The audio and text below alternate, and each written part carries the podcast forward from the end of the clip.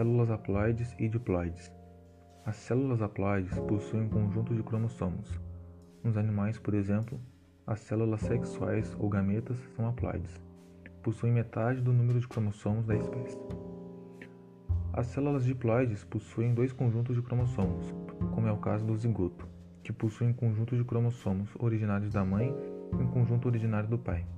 Neurônios, células da epiderme são exemplos. Os genes são fragmentos sequenciais do DNA, responsáveis por codificar informações que irão determinar a produção de proteínas, que atuarão no desenvolvimento das características de cada ser vivo. São a unidade funcional da hereditariedade. Os genes alelos ocupam mesmos locos em cromossomos homólogos e estão envolvidos na determinação de um mesmo caráter.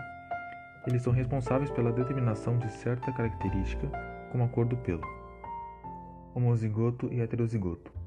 Os seres homozigotos são aqueles que possuem pares de genes alelos idênticos. Já os seres heterozigotos possuem dois genes alelos distintos. Genes dominantes e recessivos. Quando o indivíduo heterozigótico possui um gene alelo dominante, ele se expressa determinando uma certa característica. Os genes dominantes são representados por letras maiúsculas e expressos fenotipicamente em heterozigose. Um gene é recessivo quando o gene alelo não se expressa em um indivíduo.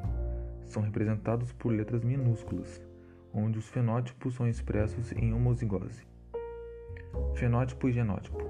O genótipo é um conjunto das informações contidas nos genes, ou seja, ele representa a constituição genética do indivíduo. Já o fenótipo é a expressão dos genes, ou seja, é o conjunto das características que vemos nos seres vivos.